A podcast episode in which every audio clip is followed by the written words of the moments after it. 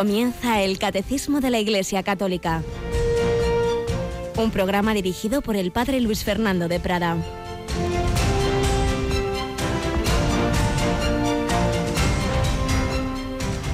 Pedid y se os dará. Buscad y encontraréis. Llamad y se os abrirá. Porque todo el que pide recibe, quien busca encuentra, y al que llama se le abre. Si alguno de vosotros le pide su hijo pan, le dará una piedra y si le pide pescado le dará una serpiente? Pues si vosotros, aun siendo malos, sabéis dar cosas buenas a vuestros hijos, cuánto más vuestro Padre que está en los cielos dará cosas buenas a los que le piden.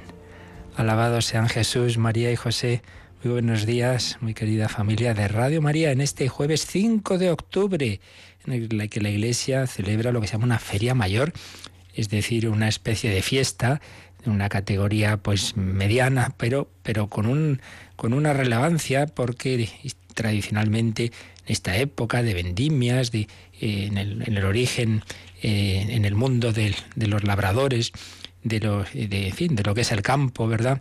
Y el, otoño siempre ha sido muy significativo. Entonces se hacían pues esas oraciones que hoy tenemos poca fe y dejamos de hacer eh, de petición de una buena cosecha, etcétera, o como en este momento desde luego también falta nos haría unas rogativas por la lluvia, etcétera. Pues bien, un poco con ese origen nos, se nos recuerda cada año en este inicio de curso, por así decir, la importancia de la oración de petición. Pero no solo hay que pedir, también hay que dar gracias. Y por supuesto, siempre desde la conciencia de nuestra pobreza. También hay que pedir perdón. Por ello, triple dimensión de este día, ser humilde, reconocer que somos pecadores, pedir perdón, ser lo que somos, niños que todo tienen que pedirlo a su padre, petición y acción de gracias, ferias, témporas de acción de gracias y de petición. Pero también hoy recordamos a muchos santos. Y tenemos de nuevo a Yolanda Gómez. Buenos días, Yoli. Muy buenos días, padre. Tú cuando lees toda esa lista de tropecientos santos cada día y algunos con nombres bastante raros, ¿no te da la risa? Bueno, hay alguno que sí. Y si no, pues hay algún oyente que me hace alguna observación también al respecto y, es gracioso. Pero bueno, eh, que son vida de santos, que son personas que han seguido a Dios. Claro que sí. Y que, bueno, son increíbles eh, el ejemplo que nos dan con sus vidas. Eso es lo importante. Y de toda esa lista tan larga, pues siempre cogemos a uno y hoy obviamente ha escogido muy bien a Santa Faustina, que se fue bautizada como Elena, Elena Kowalska, y luego al ingresar religiosa se cambió el nombre a Faustina y moría tal día como hoy, un 5 de octubre de 1938, unos meses antes, casi un año antes de empezar la Segunda Guerra Mundial, de que Alemania invadiera su patria polaca.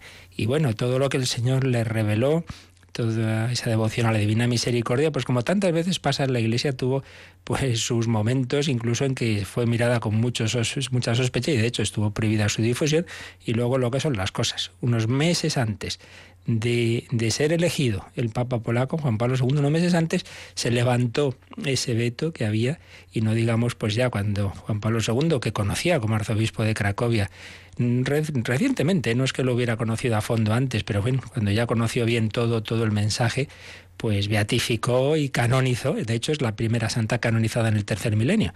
En el año 2000 canonizó a su compatriota y no solo aprobó, sino que instituyó, como sabemos, la fiesta de la Divina Misericordia en el segundo domingo de Pascua. Bueno, pues muy indicada para para este día, para estas témporas, para acudir a la misericordia de Dios, para pedir mucho.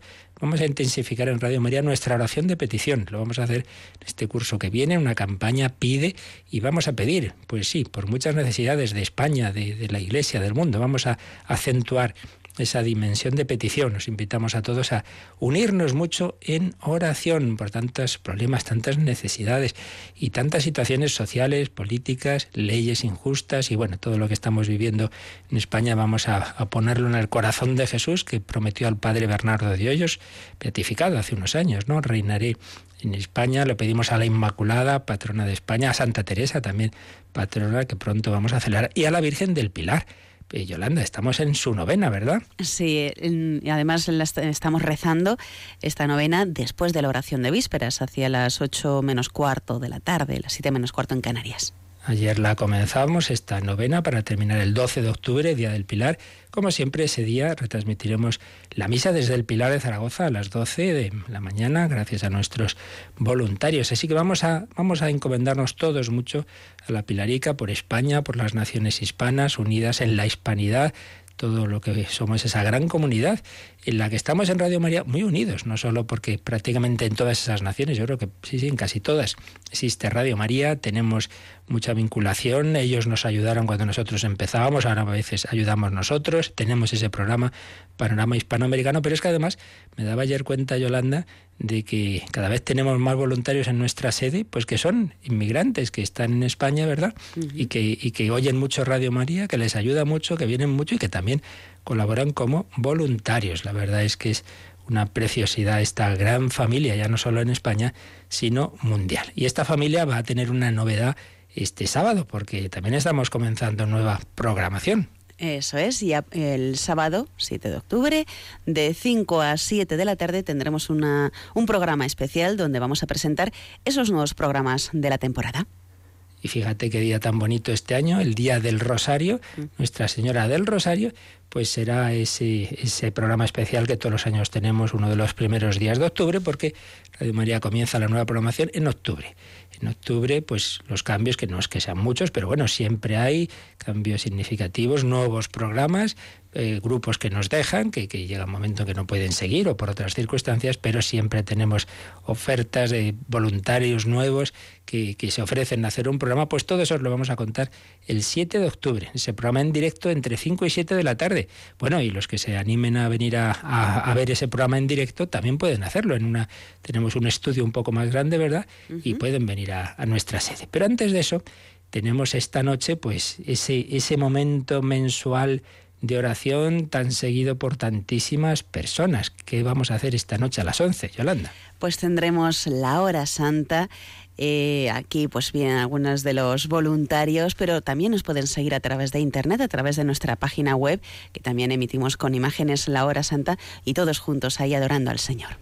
Pues sí, ya sabéis, a través de las ondas, y como acaba de recordar Yolanda, si no nos falla, a veces nos falla, la imagen a través de Facebook y de la página web, eh, en el ordenador podéis entrar, podéis ver esa exposición del Santísimo que haremos a las 11 de la noche, 10 en Canarias, una hora en oración, en adoración, en este último mes del centenario de Fátima, en el sentido de que fue la última aparición de la Virgen, el 13 de octubre, justo hace 100 años, vamos a tenerla presente y vamos a, tener presente eh, este inicio de curso, este, este mes del Rosario, estas témporas, este, este día de petición, pues vamos a orar juntos por todas esas intenciones que nos preocupan, no solo personalmente, sino a nivel nacional, eclesial, mundial, pues esta noche, ya lo sabéis. Bueno, pues nada, vamos adelante y vamos a seguir recordando ese hombre, ese jesuita que en situaciones dificilísimas, precisamente en los inicios de la Segunda Guerra Mundial, a través de la oración fue descubriendo cada vez más qué es lo que Dios quería de él, cómo estamos llamados a hacer su voluntad. Seguimos escuchando unas pinceladas tomadas de las memorias de un jesuita en el Gulag, el padre Walter Zizek.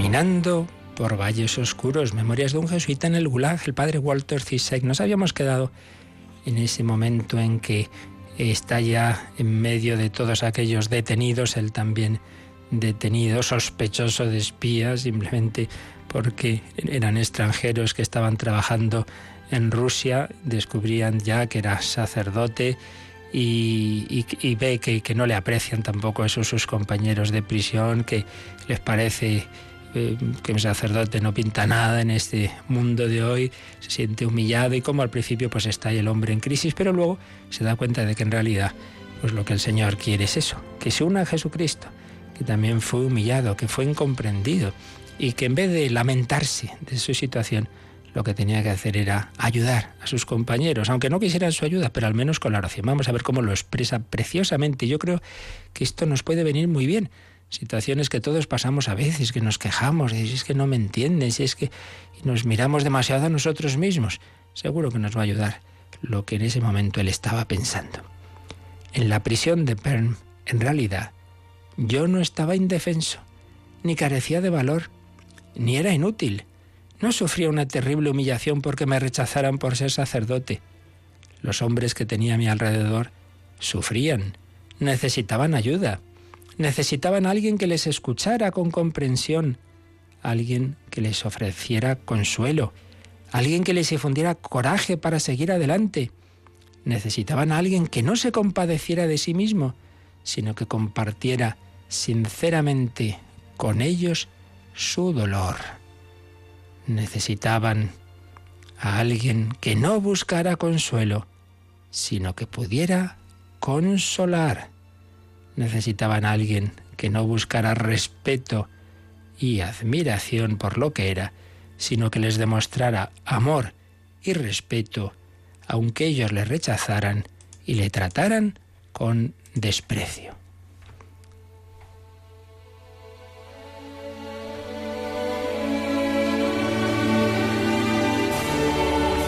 Igual que Cristo era un ejemplo para mí, también yo podía ser para ellos un ejemplo de caridad y solicitud cristiana.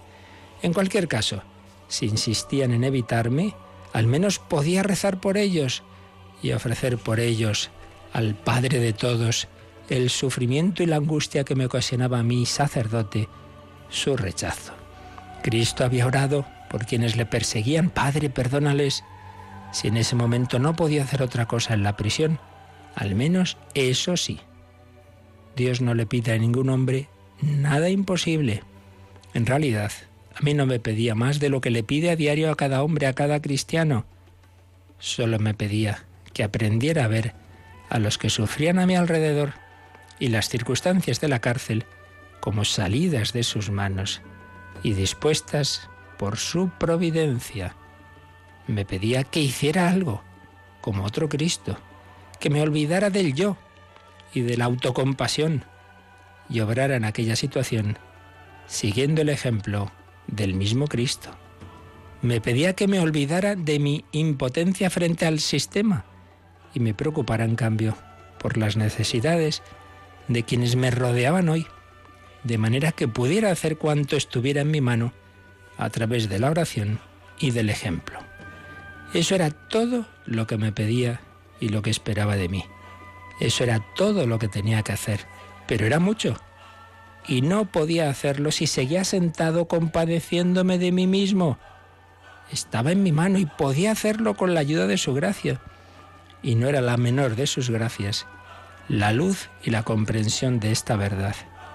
Descubrir que ese día, como todos los de mi vida, venía de sus manos y tenía una finalidad en su providencia Debía aprender a creerlo así, fuesen cuales fuesen las circunstancias, y obrar en consecuencia, con una fe y una confianza absolutas en su voluntad, en su sabiduría y en su gracia.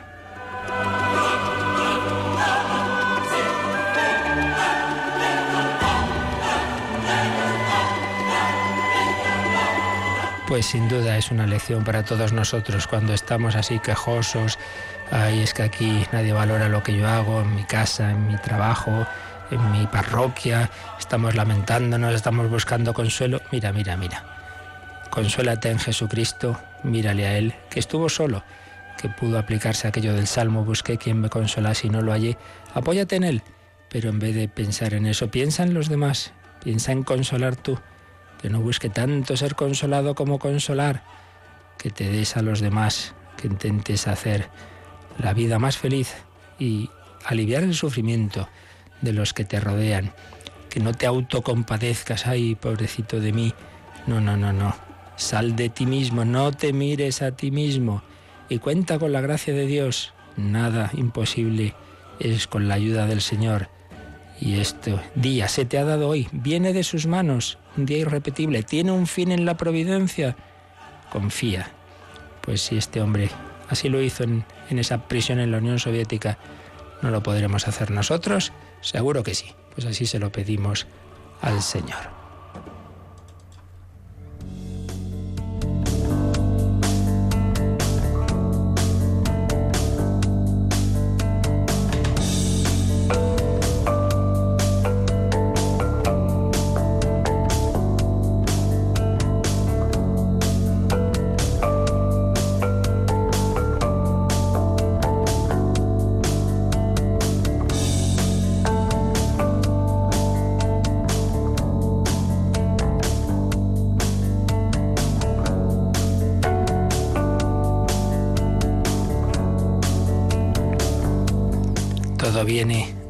Mano amorosa de nuestro Padre Celestial y precisamente estamos viendo el signo de la mano, el símbolo de la mano como símbolo del Espíritu Santo. Estamos en este apartado de símbolos del Espíritu Santo que nos manifiestan pues diversos matices de la acción, de la actuación del Espíritu Santo en la Iglesia y en nuestras vidas. Vimos el símbolo del agua, el Espíritu Santo nos da la vida nueva a través del agua bautismal y otras circunstancias, el símbolo de la unción, estamos ungidos por el Espíritu Santo en la confirmación, en otros sacramentos, esa unción que es ese ser penetrados por, por el Espíritu, el símbolo del fuego, que quiere encender nuestros corazones fríos, tibios, en el fuego del amor, el símbolo de la nube y la luz, esa sombra del Espíritu Santo cubrió a María y concibió por obra del Espíritu Santo, esa sombra, esa nube que cubrió el monte Tabor, también quiere empaparnos a nosotros de esa luz misteriosa de la trascendencia divina. El sello, el Espíritu Santo eh, nos sella, nos marca, estamos marcados con ese sello, somos de Dios, somos de Cristo. Y la mano, que vendrá unido al símbolo del dedo que viene a continuación, pero vamos a separarlo en estos dos números. Primero la mano, número 699. Ayer ya hacíamos una primera lectura rápida, pero vamos a profundizar en este número del Catecismo sobre el símbolo de la mano, 699. La mano. Imponiendo las manos, Jesús cura a los enfermos y bendice a los niños. En su nombre, los apóstoles harán lo mismo. Más aún, mediante la imposición de manos de los apóstoles, el Espíritu Santo nos es dado. En la carta a los Hebreos, la imposición de las manos figura en el número de los artículos fundamentales de su enseñanza. Este signo de la efusión todopoderosa del Espíritu Santo, la Iglesia lo ha conservado en sus epíclesis sacramentales. Pues bien, como ayer ya apuntábamos, en este número vemos tres etapas en, este símbolo. Primero, en la vida del propio Jesús, segundo en los apóstoles, tal como nos relata el libro de los Hechos, los Hechos de los Apóstoles, y tercero hoy día en la vida de la Iglesia. Vamos a fijarnos un poquito en estas tres etapas, pues leyendo las citas bíblicas que el propio catecismo nos indica. Cuando está hablándonos de Jesús, nos dice que imponiendo las manos, Jesús cura a los enfermos. Entonces tenemos, por ejemplo, estas referencias. En su pueblo, cuando Jesús vuelve a Nazaret, al inicio de su vida pública, se nos dice, no pudo hacer allí milagro alguno, porque ya sabemos que lo recibieron con, con muy poca fe, no pudo hacer allí milagro alguno, fuera de curar a unos pocos enfermos imponiéndoles las manos. Es decir, esas curaciones que hizo, pocas comparadas con otros lugares, pero las que hizo, las hizo imponiendo las manos a los enfermos. También se habla de la imposición de manos en la curación del ciego del que nos habla San Marcos 8:23. Tomando de la mano al ciego, qué bonito, ¿eh? Jesús lo lleva de la mano. Tomando de la mano al ciego, lo sacó fuera de la aldea, le puso saliva en los ojos, le impuso las manos y le preguntó, ¿ves algo? Es ese ciego al que va a curar en dos fases. En primer momento empieza a aclararse la vista y luego ya plenamente. Pero fijémonos en este detalle, ¿no? Estos detalles tan bonitos. Los evangelios, prácticamente San Marcos se fija mucho en estos detallitos, ¿no? Que podrían pasar desapercibidos, pero que tienen una, una inmensa riqueza. Esa cercanía de Dios, del Emmanuel, que no nos cura a distancia, tomando de la mano al ciego. Yo creo que es para contemplar esa escena en la oración Piensa, tú eres también, somos cada uno, tantas veces ese ciego que vamos por el mundo sin fe, es decir, sin ver las cosas con los ojos de Dios. Jesús quiere guiarnos, es nuestro lazarillo, nos toma de la mano, nos saca de la aldea, nos saca de este mundo que tantas veces nos, nos oprime con, con, con un ambiente contrario a la fe. Tomando de la mano al ciego, lo sacó fuera de la aldea, le puso saliva en los ojos. ¿Cuántos signos corporales. Nuestro Dios actúa en, este, en esta materia, en este mundo corporal que él, que mismo ha creado así. El cristianismo no es espiritualista. En la comunión recibimos el cuerpo de Cristo. Pues bien, el Señor toca los cuerpos desde su propia humanidad. Por eso es tan bonita esa oración que os aconsejo Si no la conocéis, en otras épocas todo el mundo se la sabía, pero en estos tiempos el alma de Cristo, santifícame, cuerpo de Cristo, sálvame. Recémosla, especialmente está consejada después de comulgar en que tenemos ese cuerpo de Cristo. Le puso saliva en los ojos, le impuso las manos. O te vas a confesar, al dar la solución el sacerdote impone las manos sobre tu cabeza. Pues piensa que son las manos de Cristo. Le impuso las manos. Jesús se nos comunica así. ¿Y qué, qué, qué, nos da? Pues el Espíritu Santo es un símbolo de que a través de esa humanidad de Cristo nos viene su mismo espíritu, su espíritu de amor, el espíritu del Padre y del Hijo. Pero también nos ha dicho el Catecismo que además de, de estar este símbolo en las curaciones, está con los niños. Marcos 10, 16. Los estrechaba entre sus brazos, los bendecía y les imponía las manos. Pues otra escena preciosa. Veamos a ese nuestro Dios hecho carne a Jesús, cogiendo niños, estrechándolos entre sus brazos. Anoche tenía ese programa Nombre de Dios hablando de la Madre Teresa de Calcuta con Paloma Niño y, y, recordaba yo tantas imágenes de la Madre Teresa con un niño en sus brazos.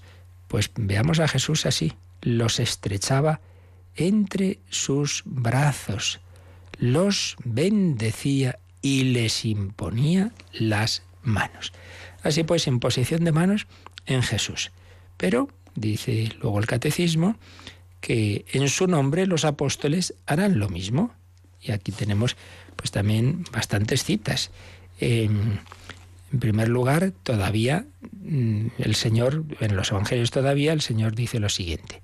Estas señales, al final de San Marcos, estas señales acompañarán a los que crean. En virtud de mi nombre expulsarán a los demonios, hablarán lenguas nuevas, tomarán en sus manos serpientes, y aunque beban veneno no les hará daño. Impondrán las manos a los enfermos y estos recobrarán la salud. En el sacramento de la unción de los enfermos, antes de propiamente la unción con el óleo santo, hay, una, hay un gesto de imposición de las manos y con una oración. Impondrán las manos a los enfermos. La mano de Cristo se prolonga en las manos de los apóstoles y sus sucesores, los obispos y sus colaboradores, los presbíteros. Es la mano de Cristo. Pero ya que Jesús lo dice al acabar el Evangelio de San Marcos. Y luego ya nos vamos a los Hechos de los Apóstoles y tenemos muchas citas, vamos a leer algunas. Por mano de los apóstoles se realizaban muchas señales y prodigios en el pueblo. Se reunían todos juntos en el pórtico de Salomón, etc. En Hechos 5.12. Permanecieron bastante tiempo hablando con valentía del Señor que apoyaba su mensaje de gracia, concediéndoles que por su mano se efectuaran señales y prodigios. En estas dos citas no es una, una, referencia directa a imposición de manos, sino, bueno, una expresión que podría tener un sentido como más amplio, ¿no? Por su mano se efectuaba en señales y prodigios. Pero sí que aparece directamente la imposición de manos en Hechos 8:17. Entonces, San Pedro les iba imponiendo las manos y recibían el Espíritu Santo. Les iba imponiendo las manos y recibían el Espíritu Santo. Y estaba por ahí un tal Simón, Simón el mago, que de ahí viene la palabra simonía, porque viéndolo, viendo que por la imposición de, los, de las manos de los apóstoles se comunicaba el Espíritu Santo, les ofreció dinero, diciendo, dadme también a mí ese poder, para que a quien yo imponga las manos reciba el Espíritu Santo. Este se pensaba que se compraba con dinero ese poder de comunicar el Espíritu Santo. Y de ahí viene simonía, es decir, eh, querer eh, con dinero pues eh, adquirir algo en la iglesia, ¿no? en algo espiritual imponiendo las manos, recibían el Espíritu Santo.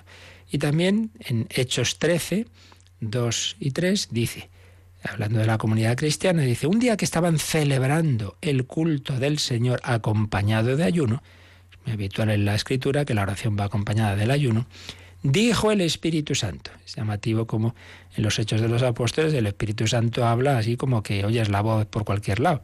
Dijo el Espíritu Santo, separadme a Bernabé y a Saulo para la obra a que los tengo destinados. Pues aquí vemos quién lleva la iglesia, el Espíritu Santo. Separadme a Bernabé y a Saulo para la obra a que los tengo destinados. Entonces ayunaron, lloraron otra vez. Les impusieron las manos y los enviaron. Impusieron las manos a Bernabé y a Saulo. será su ordenación. Bueno, y después en Hechos de los Apóstoles 19 dice que mientras estaba Apolo en Corinto, Pablo llegó a Éfeso y encontró algunos discípulos, a los cuales preguntó, ¿habéis recibido el Espíritu Santo al abrazar la fe? Y estos respondieron, ni siquiera hemos oído que exista un Espíritu Santo. Se ve que ya para entonces ocurría que el Espíritu Santo es el gran desconocido, es que ni hemos oído hablar del Espíritu Santo. Pero bueno, entonces, ¿con qué bautismo habéis sido bautizados? Con el bautismo de Juan. Dijo Pablo, Juan bautizó con bautismo de conversión, diciendo al pueblo que creyeran en el que venía detrás de él, es decir, en Jesús. Pero hombre, ese no es el bautismo definitivo. Entonces al oírlo se bautizaron en el nombre del Señor Jesús. Ahora ya sí reciben el bautismo cristiano. Y después Pablo les impuso las manos y vino sobre ellos el Espíritu Santo hablaban en lenguas y profetizaban. Como ya veremos en su momento, cuando en los Hechos de los Apóstoles se habla de bautismo y luego en posición de manos, sin duda, esa posición de manos es lo que hoy día llamamos, es el origen de lo que llamamos la confirmación.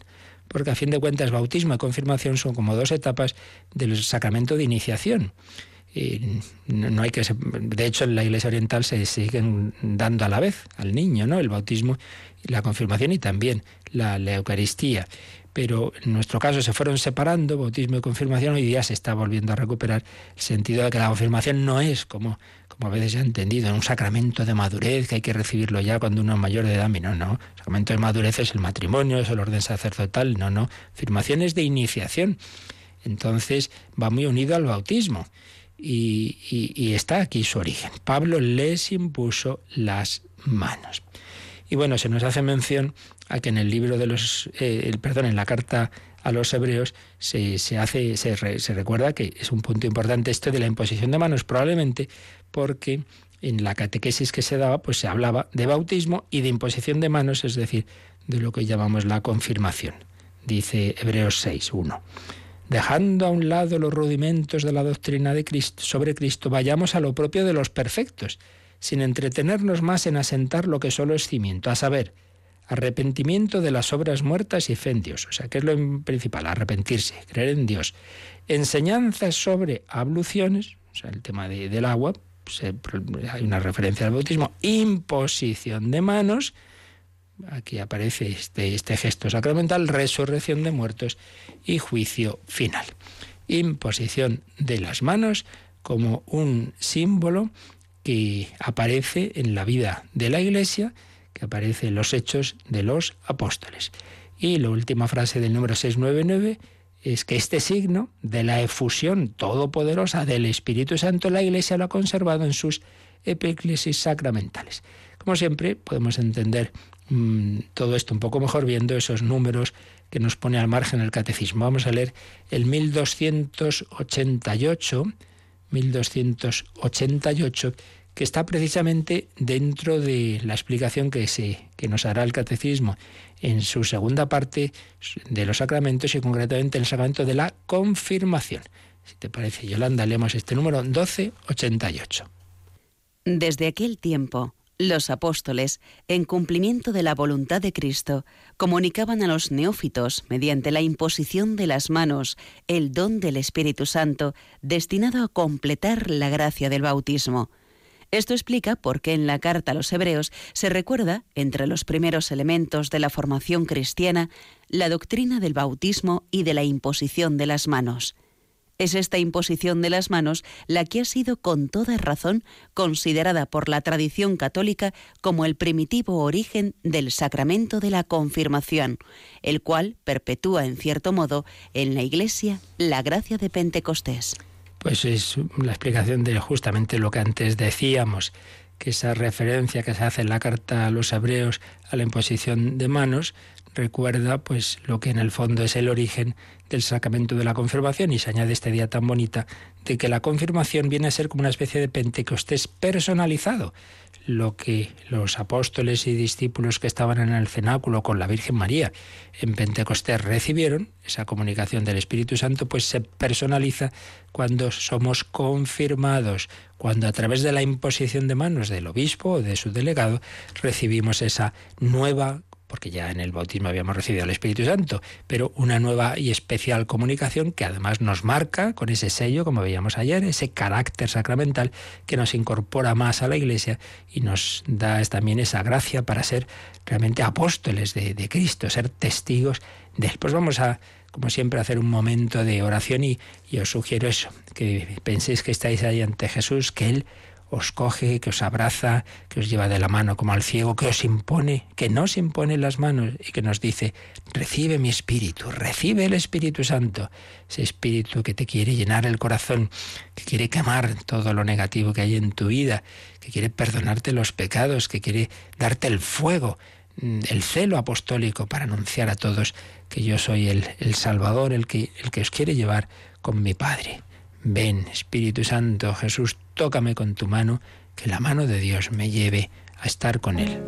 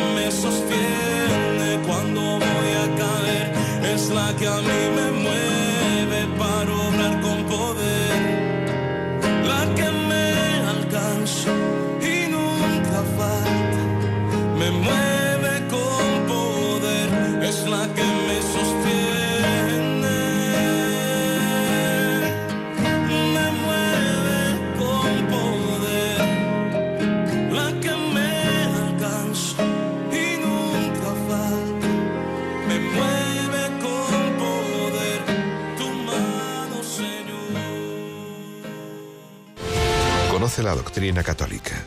Escucha el catecismo de martes a jueves de 8 a 9 de la mañana. Y los sábados, a la misma hora, profundizamos en los temas tratados en el programa En torno al catecismo. La mano de Dios. Estamos en sus manos, esas manos del Padre, decía San Ireneo, y aquí el catecismo nos lo recuerda citando el número 292 que ya vimos. Simplemente recuerdo que ahí eh, se hace una cita de San Ireneo que decía que el Hijo y el Espíritu Santo son como las manos del Padre. El Padre actúa en el mundo a través de los dos misioneros. Ha enviado en misión a su Hijo, tanto amó Dios al mundo que envió a su único Hijo, y el Padre y el Hijo han enviado al Espíritu Santo. Son como las manos del Padre. Luego también viene el número 1300, donde eh, como número marginal, recordándonos que ahí nos va a explicar concretamente cuáles son los signos, los gestos que se hacen en el sacramento de la confirmación, que son un poco distintos en la iglesia latina y en la oriental, pero que siempre incluyen, por un lado, esa imposición de manos y por otro lado, esa unción con el santo crisma. Por supuesto, la imposición de manos es especialmente relevante en el sacramento del orden sacerdotal, por eso viene aquí también una referencia a cómo se, se, se realiza ese sacramento en el número 1573. Vamos a leer este, Yolanda. 1573. El rito esencial del sacramento del orden está constituido para los tres grados por la imposición de manos del obispo sobre la cabeza del ordenando, así como por una oración consecratoria específica que pide a Dios la efusión del Espíritu Santo y de sus dones apropiados al ministerio para el cual el candidato es ordenado. Dice tres grados porque el sacramento del orden, como ya veremos en su día, tiene esos tres grados. El diácono, diaconado, presbiterado y episcopado. La plenitud del sacramento del orden es el episcopado luego pues está el, el presbiterado. Pero también está ese primer grado del diaconado. Y en los tres, en la ordenación, en cualquiera de estos tres grados, está dos elementos. Una imposición de manos y una oración una oración consecratoria se dice. Una, se pide al Espíritu Santo que consagre a esa persona para ser diácono, para ser presbítero, para ser eh, obispo. Pero está siempre esa imposición de manos. Y también pone el catecismo otro número que podíamos mirar relacionándolo con este, que es el 1668.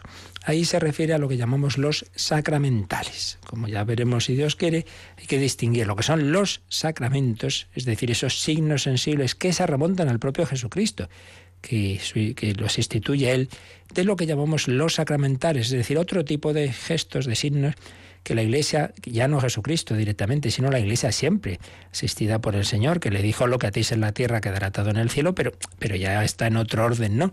Ya son eh, acciones que, que, la Iglesia ha ido instituyendo a lo largo de los siglos, en los que le pide a Dios una, una, una gracia, una bendición, que le pide una actuación especial, pero que ya es algo más directamente eclesial y no, no, han sido instituidos por Cristo, por eso también en ellos hay más libertad para cambiar, etcétera. Pues bien, en, en 1668 se habla de las características de estos que llamamos sacramentales.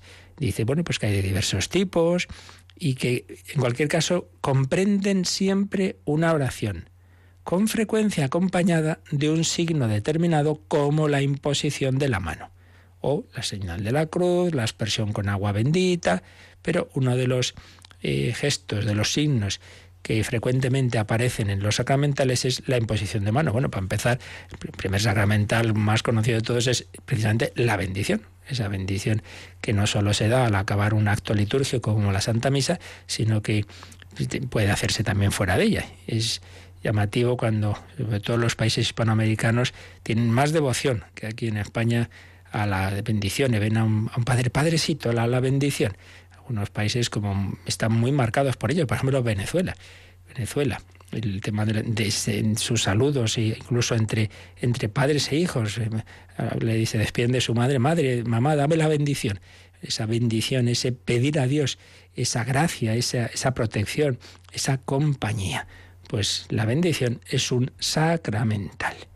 Bien, pues con esto lo esencial de este símbolo de la mano lo hemos visto y el siguiente, bueno, la mano tiene dedos, claro, pues el siguiente símbolo que veremos es el dedo. no vamos ya a explicarlo porque tenemos por ahí varias preguntas pendientes, pero al menos sí que vamos a leer, vamos a leer para ya quedarnos preparados para la próxima catequesis lo que nos dice el número siguiente, el número 700 del catecismo, sobre el dedo.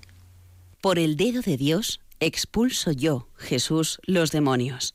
Si la ley de Dios ha sido escrita en tablas de piedra por el dedo de Dios, la carta de Cristo entregada a los apóstoles está escrita no con tinta, sino con el Espíritu de Dios vivo, no en tablas de piedra, sino en las tablas de la carne del corazón. El himno Beni Creator invoca al Espíritu Santo como Dextra Dei tu digitus, dedo de la diestra del Padre. Pues muy bello también este número y ya veréis la explicación, pues realmente tiene mucho que enseñarnos. Jesús decía, yo expulso los demonios por el dedo de Dios. Y este símbolo tiene mucha historia en el Antiguo Testamento, porque en la tradición bíblica está ese, esa escena tan importantísima, ¿eh? no solo para la Biblia, sino para la humanidad. El decálogo, decálogo, diez palabras, palabras que son los mandamientos escritos en tablas de piedra por el dedo de Dios. Éxodo 31, 18. Pero luego la ley de Dios ya no va a ser una ley escrita en tablas de piedra, sino en el corazón, en las tablas de carne del corazón, escrita por el Espíritu Santo. Esto va a decir San Pablo en 2 Corintios.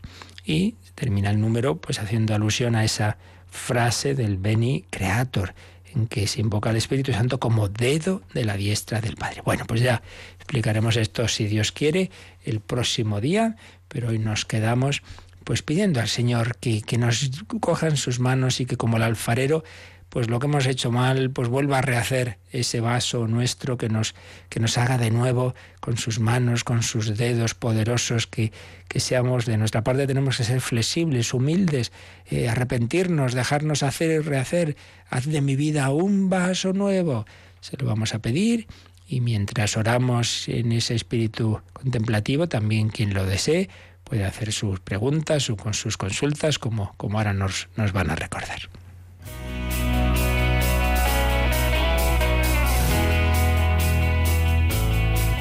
Participa en el programa con tus preguntas y dudas. Llama al 91 005 9419. 91 005 9419. También puedes escribir un mail a catecismo arroba arroba.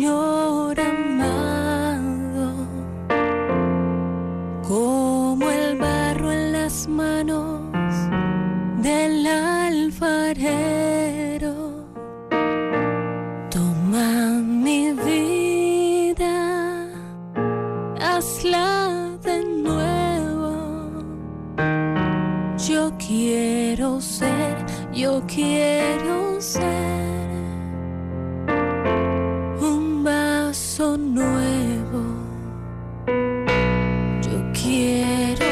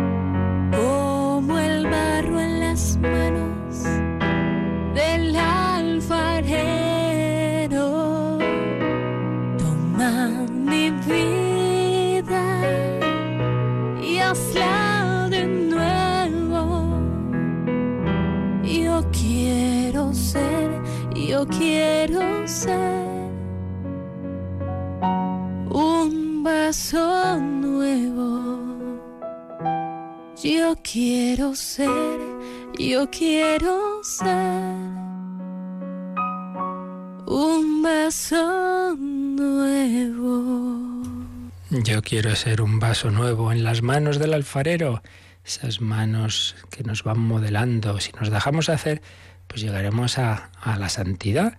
María se dejó hacer y aquí la esclava del Señor se dejó modelar, se dejó besar por ese beso del Espíritu Santo. Y es que tengo un correo muy bello de, de Begoña que dice, escuchando sus hermosas explicaciones sobre el Espíritu Santo como sello, he pensado que un sello puesto con amor se parece mucho a un beso. El beso que un padre da amorosamente a su hijo en la frente o mejilla y que éste permite que le dé es un sello de su paternidad y queda indeleble en su alma, en sus recuerdos y corazón. El beso que un esposo da amorosamente a su esposa y que está consciente queda en su alma, marcando su persona y confirmando su entrega. ¿Puede ser el Espíritu Santo como sello entendido también como beso de Dios Padre, sello paternal, como beso de Jesucristo, sello esponsal? ¿La teología actual desarrolla esta otra acepción de sello?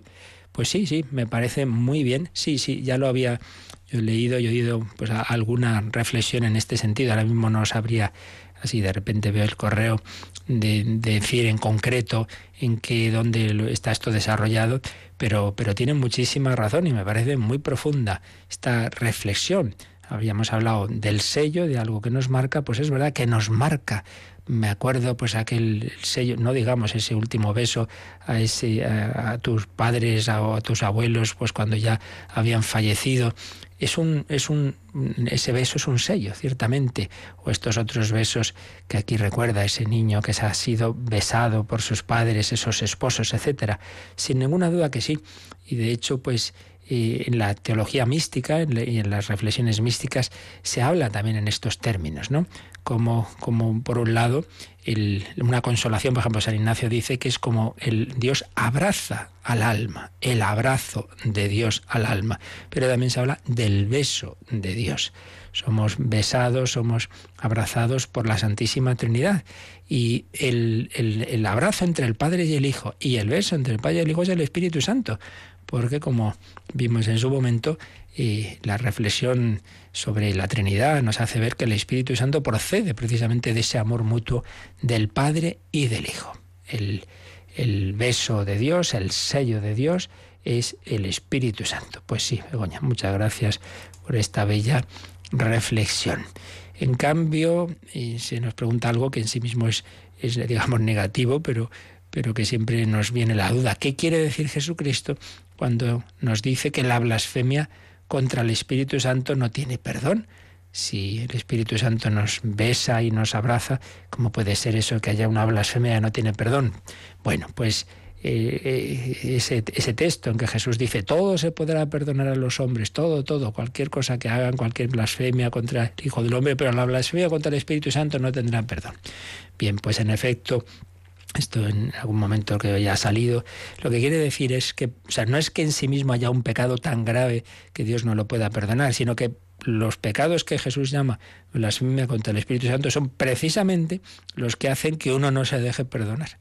Entonces, ¿cuáles son? Pues el, el, no pedir perdón, el no yo, no, yo no quiero arrepentirme, yo o no acudir a Jesucristo como Salvador, no, no, pues yo, yo no quiero que Él me salve, algún, alguien de esos impíos rebeldes contra Dios, eh, famosos de, la ilustración, decía, preferiré estar toda la eternidad en, en el infierno de pie que estar de rodillas pidiéndole perdón a Dios. Pues uno puede tener esa soberbia, negarse a acudir al Salvador, negarse a dejarse perdonar.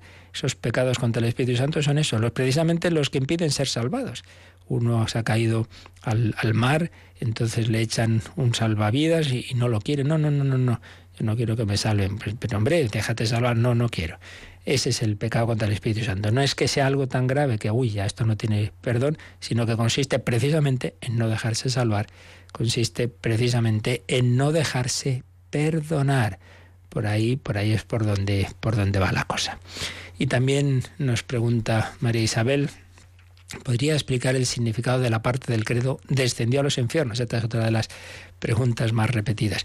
Eh, obviamente esto lo explicamos muy a fondo, porque eh, está, claro, en, cuando íbamos viendo los misterios de la vida de Cristo, hace ya algún tiempo, pues con esto vamos a aprovechar para recordar qué hay que hacer cuando uno tiene una duda, ¿verdad? Eh, pues y, y, tiene, como deberíamos tener todos en casa, el catecismo. Pues coger el índice, primero podemos mirar en el índice general si ahí ya nos encontramos tratado este tema. Y es obvio que esto, pues si está hablando de Jesucristo, descender a los infiernos, está en la primera parte del catecismo, la parte del credo, en la cual nos encontramos el apartado, el capítulo segundo, creo en Jesucristo, Hijo único de Dios, y ahí vamos viendo los distintos misterios de su vida. Entonces veremos que padeció, que murió crucificado, que fue sepultado y artículo quinto, Jesucristo descendió a los infiernos. Entonces vamos al índice y nos encontramos eh, que esto está a partir del número 631. Entonces ahí vemos la explicación de Cristo descendió a los infiernos. Varios números, como digo, los vimos a fondo y por tanto nuestra comunicante quiere hoy la explicación tranquila, pues que o bien lo, lo mire en el podcast de, de Radio María o bien puede pedir esos DVDs en que hemos recopilado todas las explicaciones precisamente sobre los misterios de la vida de Cristo. Pero bueno, ahora resumiendo en dos palabras, cuando decimos que Jesús descendió a los infiernos, ahí la palabra infiernos no es nuestro infierno, no es el infierno de los condenados.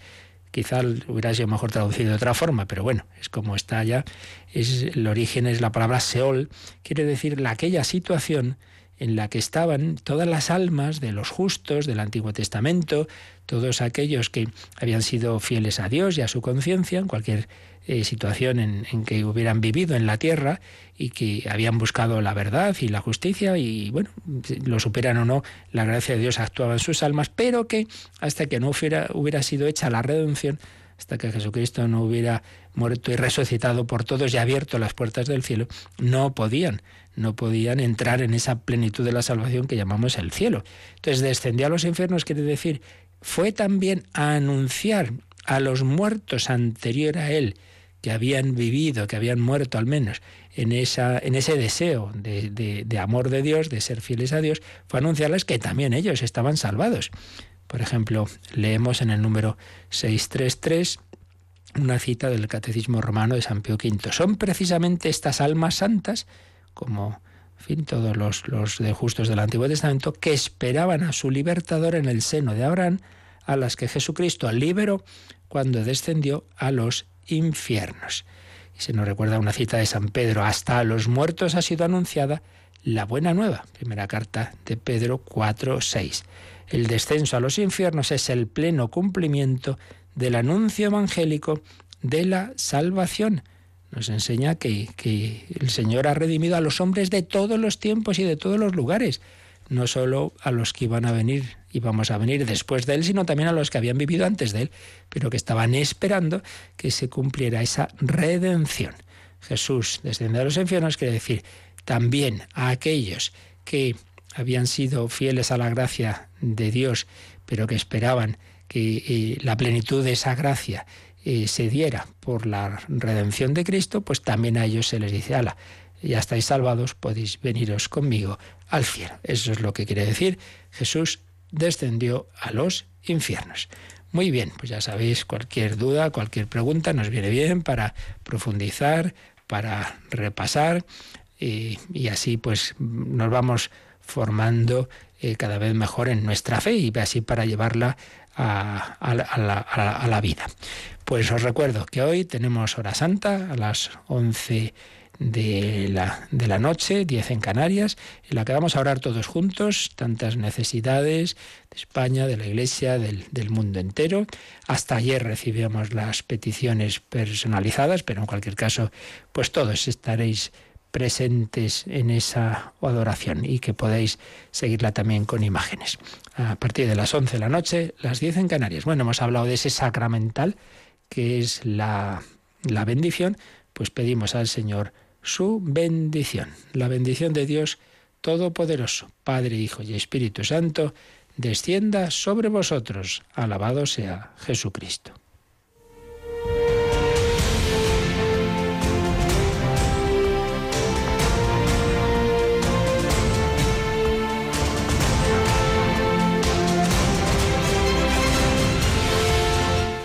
Han escuchado en Radio María el Catecismo de la Iglesia Católica. Un programa dirigido por el Padre Luis Fernando de Prada.